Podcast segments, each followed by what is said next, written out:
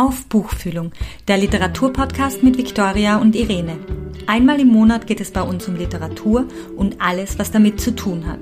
Es geht um Bücher, um Autorinnen, es geht um Popkultur und um Literaturwissenschaft. Um all das also, was Literatur so spannend macht. Heute haben wir eine ganz besondere Folge für euch. Es handelt sich quasi um eine Sonderepisode zum Gespräch mit Diana Köhle, in der wir euch einen kleinen, aber sehr direkten Einblick in den Tagebuchslam ermöglichen wollen. Sarah, Tora und Ria, die ihr in der Folge hören werdet, haben nämlich beim 77. Tagebuchslam im Tagtheater teilgenommen und uns freundlicherweise erlaubt, die Mitschnitte aus ihren Lesungen online zu stellen. Ihr hört jetzt also Ausschnitte aus ihren Tagebüchern und wir wünschen euch viel Spaß dabei. Sarah hat 2001 zum ersten Mal Tagebuch geschrieben. Auf Dianas Bühne las sie Passagen aus ihren Tagebüchern, die zwischen 2014 und 2015 entstanden sind. Manchmal schrieb sie täglich, manchmal nur alle drei Monate, aber was bei Sarah zum Tagebuchschreiben immer dazu gehört, ist die Tatsache, dass sie ihre Tagebücher, nachdem diese vollgeschrieben sind, an ihre Freunde verschenkt.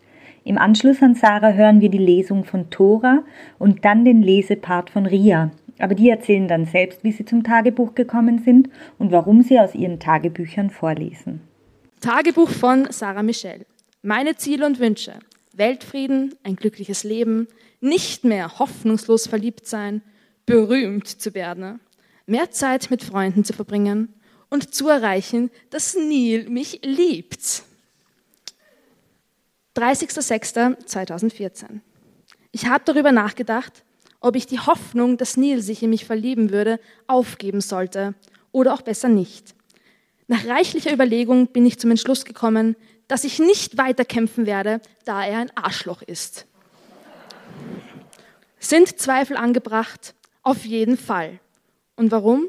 Ich bekomme ihn nicht aus meinen Gedanken heraus. 13. Jänner. Heute hatte Benjamin aus der 3D Geburtstag. Und wir haben Neil verarscht. Wir haben gestern in der Nacht darüber geredet, dass Neil geile grüne Augen hat. Und das habe ich ihm heute geschrieben. Und dann, dass ich das an den falschen Chat geschickt habe. Neil ist von Zimmer zu Zimmer gerannt, um zu wissen, wer grüne Augen hat. 18.07. Ich bin blöd.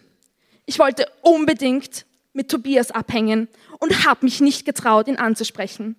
Immerhin ist er 14. Ich habe das Gefühl, ich bin morgen, dass ich morgen nicht mehr aufwache. Ich weiß nicht wieso. Ich bin gerade etwas, etwas unterstrichen, paranoid. Punkt, Punkt, Punkt. Hilfe, Rufzeichen. Also, das sind dann wahrscheinlich meine letzten Minuten als Mensch. Und ich weiß, Rufzeichen, ich liebe keinen der dreien. Weder Neil, Ferit noch Clemens. Und falls Max, mein damaliger bester Freund, das hier jemals lesen sollte, ich hab dich lieb. Sehr lieb, okay? Du bist mein bester Freund und wirst es auch immer bleiben. Das ist der, der das Tagebuch dann später bekommen hat und von dem ich es zurückholen musste, weil er es verschlammt hat. Ich habe dann auch ein Testament verfasst und reingeklebt. Wieder Freitag, 31.07.2019 um 1.34 Uhr. Ich, Sarah Michelle Lidl, bestätige hiermit, dass ich mich bei geistiger, guter Verfassung befinde. Das hier ist mein Testament. Oder mein letzter Wille, wie auch immer man es nennen mag. Zuallererst möchte ich, dass alle meine Tagebücher, zwei Stück, an meinen besten Freund Max Koschuh vermacht werden. Meine ganzen sonstigen Besitztümer gehen an meine Mutter außer mein eines Schildkrötenkuscheltier, das mit der Babyschildkröte. Dieses soll mir beigelegt werden.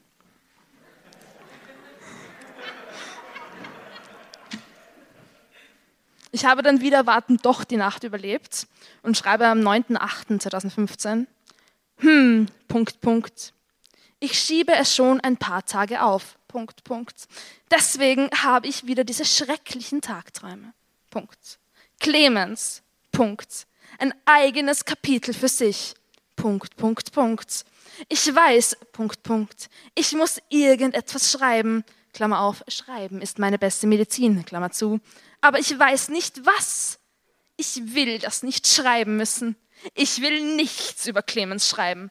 Nein, Rufzeichen, Rufzeichen. Aus, Punkt, Ende, Punkt, fertig. Rufzeichen. Mein erster Tagebucheintrag stammt vom 7. Januar 1992. Da war ich zwölf Jahre alt. Ich kann mich an die Situation erinnern. Ich war allein in meinem Zimmer und mir war langweilig. Draußen rauschten die Bäume im Wind. Da fiel mein Blick auf das Tagebuch, ein bis dahin mit Missachtung gestraftes Geschenk meiner Patentante. Widerstrebend, aber doch neugierig, griff ich nach dem kleinen, grün-weiß gestreiften Büchlein. So fing es an. Seitdem habe ich nicht mehr aufgehört. Das Tagebuchschreiben wurde zum Überlebenselixier, bereits in meiner Kindheit und Jugend. Ich hatte immer ein großes Bedürfnis nach gedanklichem Austausch, nach Kommunikation. Weil ich anders als zum Beispiel Anas Nin, die ich dafür sehr beneidete, wirklich niemanden zum Reden hatte, habe ich mich mit meinem Tagebuch unterhalten. In einer Situation existenzieller Ungewissheit rang ich um Selbstvergewisserung durch eine Verdoppelung des Ichs zum Ich und Du. Heute besitze ich 52 Tagebücher mit durchschnittlich jeweils 200 handgeschriebenen A5-Seiten sowie sechs Tagebuchaktenordner mit durchschnittlich jeweils 500 computergeschriebenen A4-Seiten. Über die Jahre bzw. Jahrzehnte hat sich das Tagebuchschreiben bei mir zu einer eigenen literarischen Form entwickelt und hat zugleich den Boden bereitet für mein anderes literarisches Schaffen. Nach meinem Umzug aus England nach Wien im letzten Sommer und vor dem Beginn der Corona-Krise stand ich regelmäßig bei Dianas Poetry Slam, Slam B, auf der Bühne. Das hat mir großen Spaß gemacht. Endlich konnte ich meine Lyrik- und Prosatexte mit einem interessierten Publikum teilen. Meine Zeit in England, fast fünf Jahre, war zwar spannend, aber doch literarisch gefühlt ein Exil. Und Diana macht es auch so großartig, dass ich mich quasi gleich wie zu Hause gefühlt habe. Irgendwann habe ich dann mitbekommen, dass sie auch Tagebuchslams veranstaltet. Auf YouTube fand ich einen Videomitschnitt und war begeistert. Nachdem ich mich Diana gegenüber als Tagebuchschreiberin geoutet hatte, hat sie mich gleich für einen Auftritt beim Tagebuchslam im Tag eingeladen. Ich habe keine Sekunde gezögert, die Einladung anzunehmen.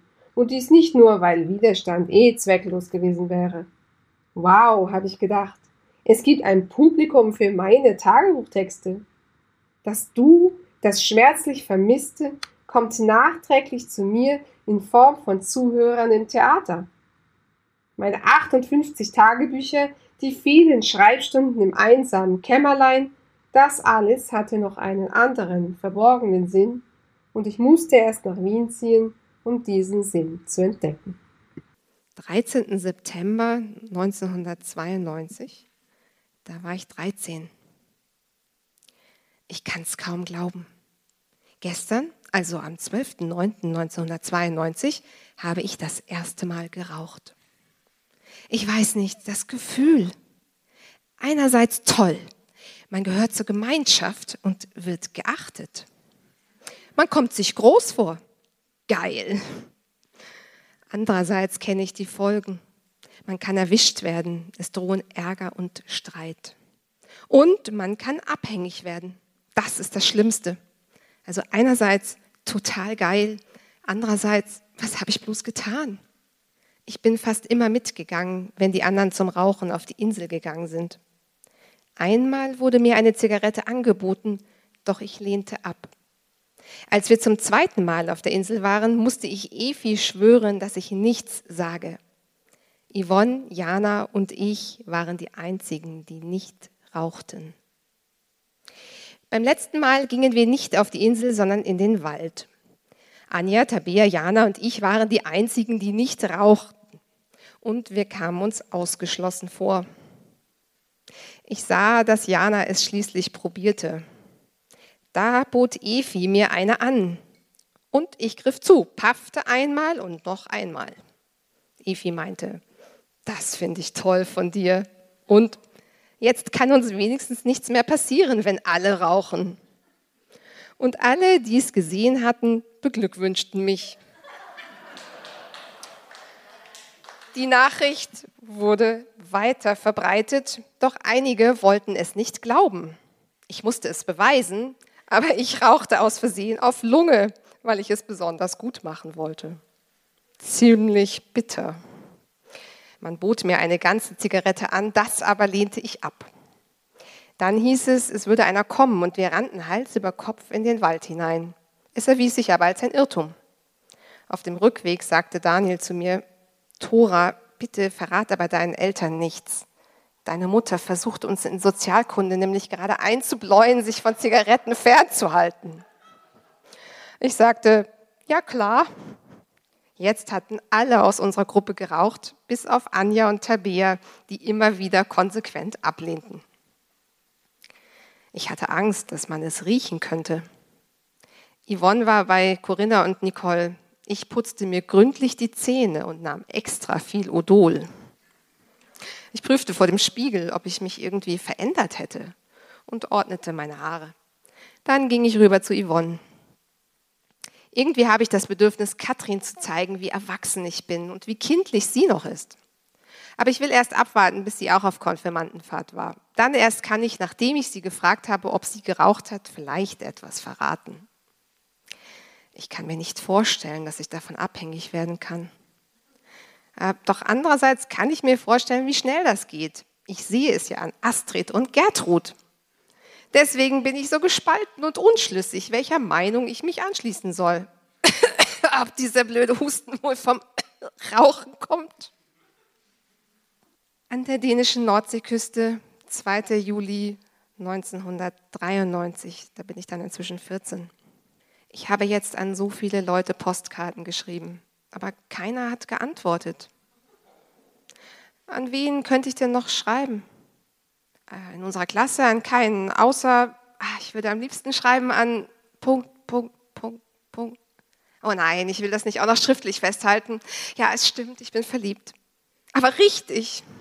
Ja, das erste Mal richtig. Sonst war es nie so schön, beziehungsweise schrecklich. Schön, ja, es ist ein richtig beschwingendes Gefühl. Und oh Gott, das ist mir noch nie passiert ich freue mich auf die Schule. Jedes Mal, wenn ich ihn sehe, bekomme ich ein prickelndes Gefühl im Magen. Ich mache mich extra schön für ihn.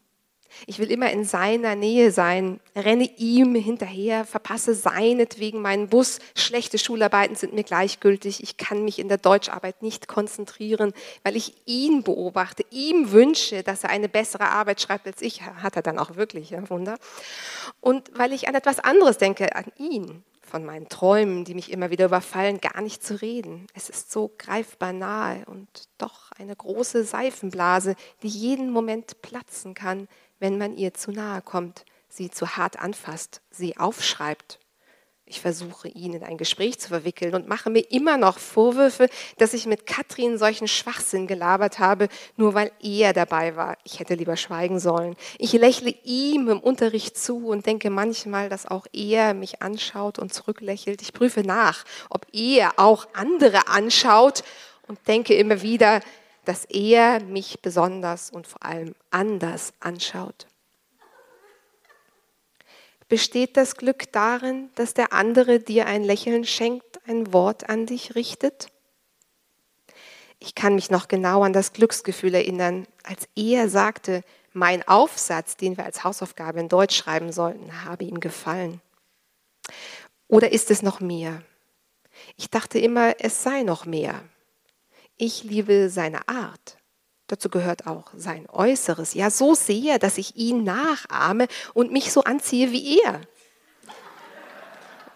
Und dann denke ich wieder, was soll das eigentlich? Er soll mich doch so lieben, wie ich bin. Was sage ich da? Ich verlange ja. Ein anderer Mal denke ich, ich liebe ihn so sehr, dass ich alles machen würde, was er wollte. Und er könnte das schamlos ausnutzen. Das alles klingt so, als wollte ich ihm demnächst einen Heiratsantrag machen.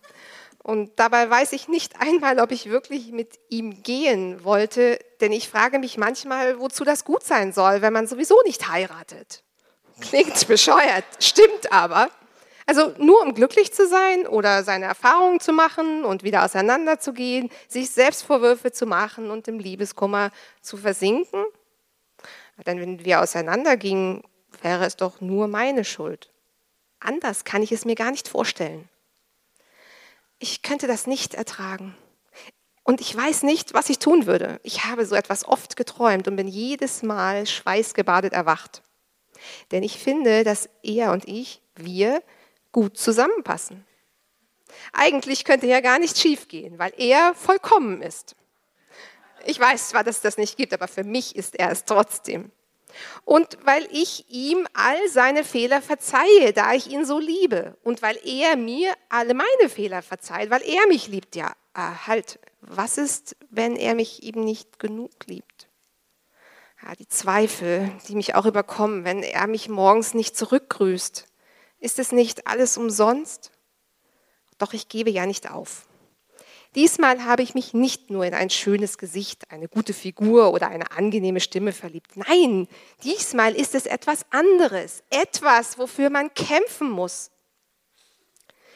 Doch, doch äh, es ist die Lebenseinstellung, ja die Lebenseinstellung, die alles zerstört.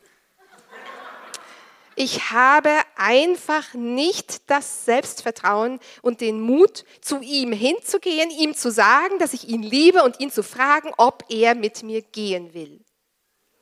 Ich habe Angst, dass er mir eine Absage erteilt oder dass wir wieder auseinandergehen. Aber anders kann ich es mir gar nicht vorstellen. Ich, ich kann mir einfach nicht vorstellen, dass mein Leben glücklich werden könnte. Ich sage mir, ich wäre ja schon zufrieden, wenn ich drei bis vier Jahre glücklich wäre. Das stimmt nicht. Natürlich wünsche ich mir, dass mein ganzes Leben lang glücklich ist, dass ich mein ganzes Leben lang glücklich bin. Bis jetzt waren die acht Wochen, die ich an der Nordsee zur Kur war, die glücklichsten meines Lebens. Vielleicht gehöre ich ja auch zu den Menschen, die sich nicht freuen können, die nie zufrieden sind, weil immer alles hundertprozentig sein muss. Ist es nicht so, dass ich mich auf keine Partnerschaft einlasse, weil alles hundertprozentig und für immer sein muss und ich eine Enttäuschung nicht ertragen könnte? Warum? Weil ich genug Enttäuschung in meinem Leben erlebt habe und alles zusammenbrechen würde, wenn mein letzter Halt, er, auf den ich mich verlassen konnte und bei dem ich mich geborgen fühlte, mich verlässt? Außerdem erhebt sich immer wieder die Frage, wozu man in meinem Alter eine Partnerschaft führen sollte. Also ich habe mit acht Jahren Tagebuchschreiben angefangen, eben wie ich das erste Tagebuch von meiner Mama zum Geburtstag geschenkt gekriegt habe. Also diese Einträge, äh, was ich da vorlese, sind auch die ersten beiden Einträge und ich finde es einfach immer nur witzig, das zu lesen. Habe dann aber nach diesen zwei Tagebüchern, die ich nicht einmal, glaube ich, ganz voll geschrieben habe oder fast, dann aber nicht mehr geschrieben, beziehungsweise hat es dann einmal irgendwann einmal so ein Reisetagebuch gegeben und auch mal eins so ein kleines Notizbüchlein, aber sonst habe ich eigentlich dann ab dem Jugendalter nicht mehr Tagebuch geschrieben.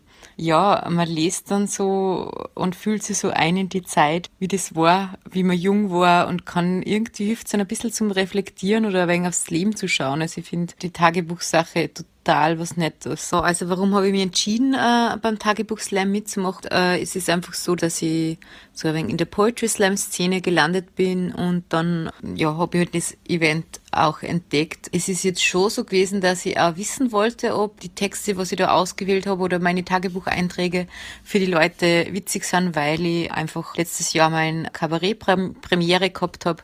Habe mir auch gedacht, jetzt schaue ich mir einfach an, ganz ungezwungen, ob das was ist, was ich in mein Programm aufnehmen werde. Und das werde ich wahrscheinlich machen, weil es irgendwie was Witziges ist und so was Persönliches. Und ja, mein Kabarettformat ist auch ziemlich was Persönliches und irgendwie Spezielles und da passt es eigentlich ganz gut dazu.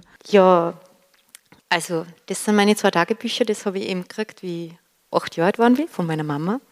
Und das habe ich gekriegt bei von irgendeiner Schulfreundin. Ähm, ich weiß nicht mehr, wie alt ich war, aber sehr jung äh, mit zwei Verliebte drauf und ein Kuschelrock, also es war von einer Kuschelrock-CD, so ein Markending. Naja, aber für die, für die zwei, ähm, das sind meine einzigen zwei Tagebücher, die ich gehabt habe. Und ja, wie gesagt, äh, der erste Eintrag äh, war ein Tag vor meinem Geburtstag, den ich eben vordatiert habe, weil da war so was Spannendes ist da passiert, dass ich das dann noch eintragen habe müssen. Weil ich habe immer dazu geschrieben, ich bin, äh, äh, wie alt ich bin, ich bin sieben Jahre mit einem I. Also ich glaube, es wird jetzt ein bisschen das Kontrastprogramm zu den literarischen, äh, hochqualitativen Texten von vorher, von der Tora. Also am 16. Äh, Mai 1994.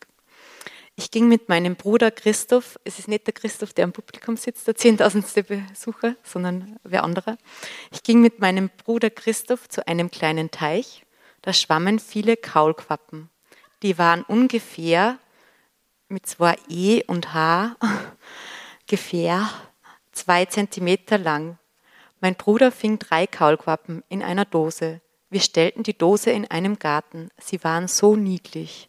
Das E, äh, e vom Niedliches nachgefügt worden. Irgendwann später. Ja, das war so spannend, dass ich das natürlich äh, noch eintragen habe müssen. Und ja, die nächste spannende Geschichte war am 10.06.1994. Also, also ich war eben acht Jahre alt. Mein Bruder Christoph hat einen kleinen Vogel gefangen. Die Katze hätte ihn fast gefräßen. Mit E-S-E-N.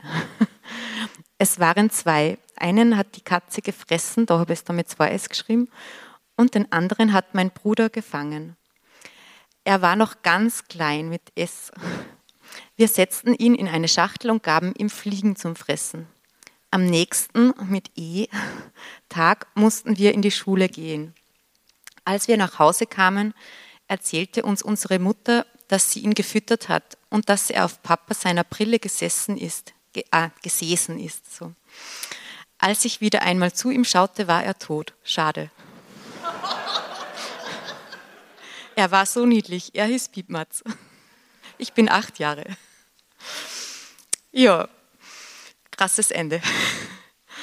Ähm, und die nächste, das finde ich sogar eigentlich irgendwie wirklich vor die spannende Geschichte.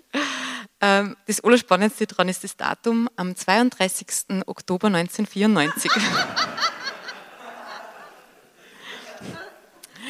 Die Überschrift ist ein Specht und ein toter Hase, also sogar mit einer Überschrift. Einmal gingen meine Schwester Katharina und meine Freundin Barbara in einen kleinen Wald und spielten. Doppelpunkt.